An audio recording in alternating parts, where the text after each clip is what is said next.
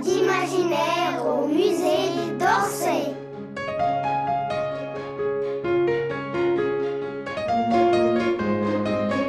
Augustine, enfin danseuse d'étoiles, une histoire inspirée du ballet par Edgar Degas.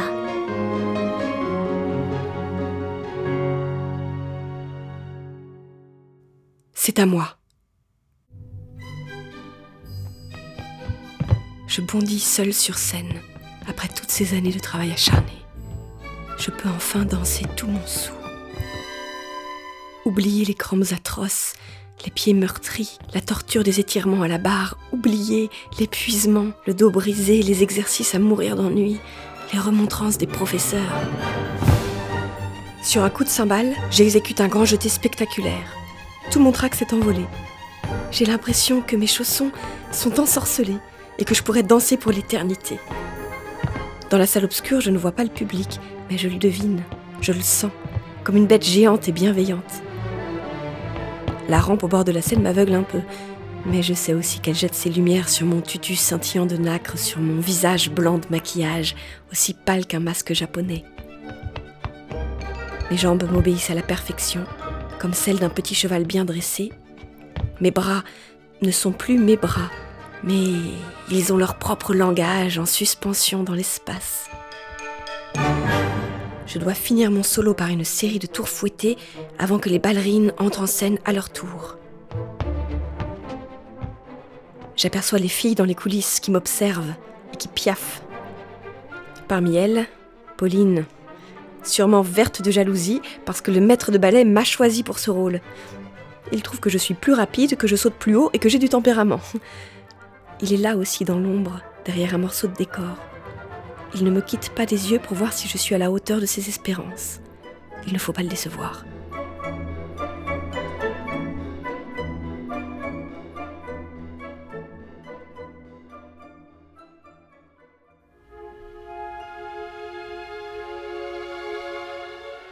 Pauline, elle, est si contrariée qu'elle ne me parle plus depuis des semaines.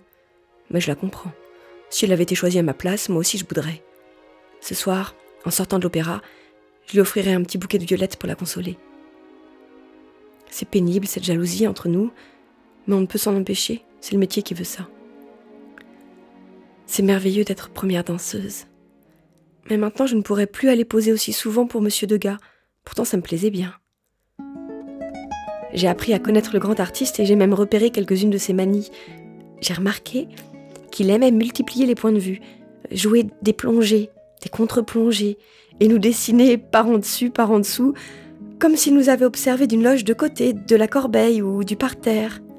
Quel singulier coco que ce Degas, selon sa propre expression, hein, sinon je ne me permettrais pas.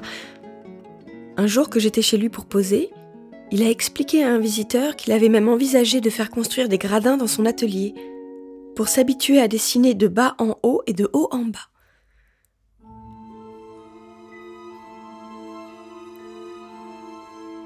Voir est une souffrance et une fête, a dit Monsieur Degas. Quelle phrase extraordinaire. Il faut dire qu'avec ses yeux malades, il voit de moins en moins bien. Il ne peut plus travailler dans la précision et les détails, comme lorsqu'il peignait ses toiles avec de la peinture à l'huile. Alors j'ai l'impression qu'il se venge dans la couleur. Il sabre le papier à grands coups de pastel. Les couleurs explosent, se superposent en hachures, se griffent les unes les autres, ou forment des brouillards de poudre chatoyantes. Monsieur Degas se métamorphose en démon de l'art, et ses mains sont couvertes de poussière arc-en-ciel.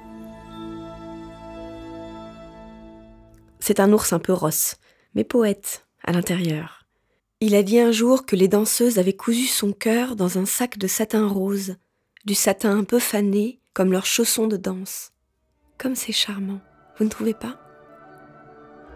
Ah, j'aimerais tant que Monsieur Degas me représente comme ça.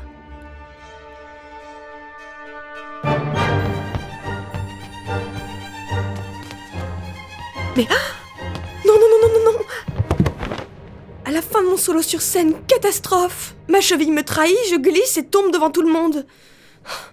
C'est affreux. Un grand murmure parcourt le public. Je voudrais disparaître, je, je vais mourir de honte.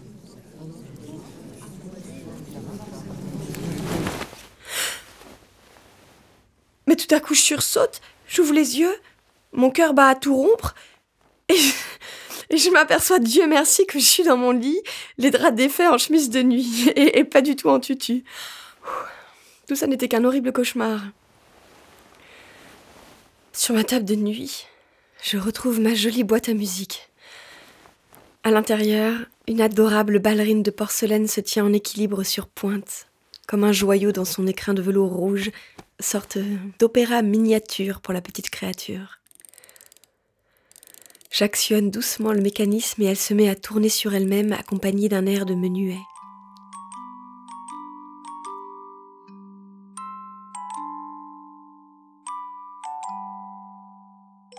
Allez, debout. Il est temps de me lever pour filer aux répétitions. Si je veux devenir danseuse étoile, il faut m'entraîner encore et encore. Et pendant que je ferai mes grands pliés à la barre, Monsieur Degas sera peut-être là, dans un coin de la salle, à faire ses exercices à lui.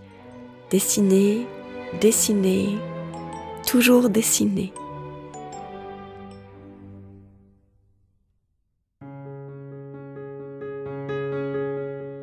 Augustine, enfin danseuse étoile texte de Béatrice Fontanelle interprété par Adélaïde Pont. Une coproduction Musée d'Orsay et création collective avec la participation du Centre national du livre.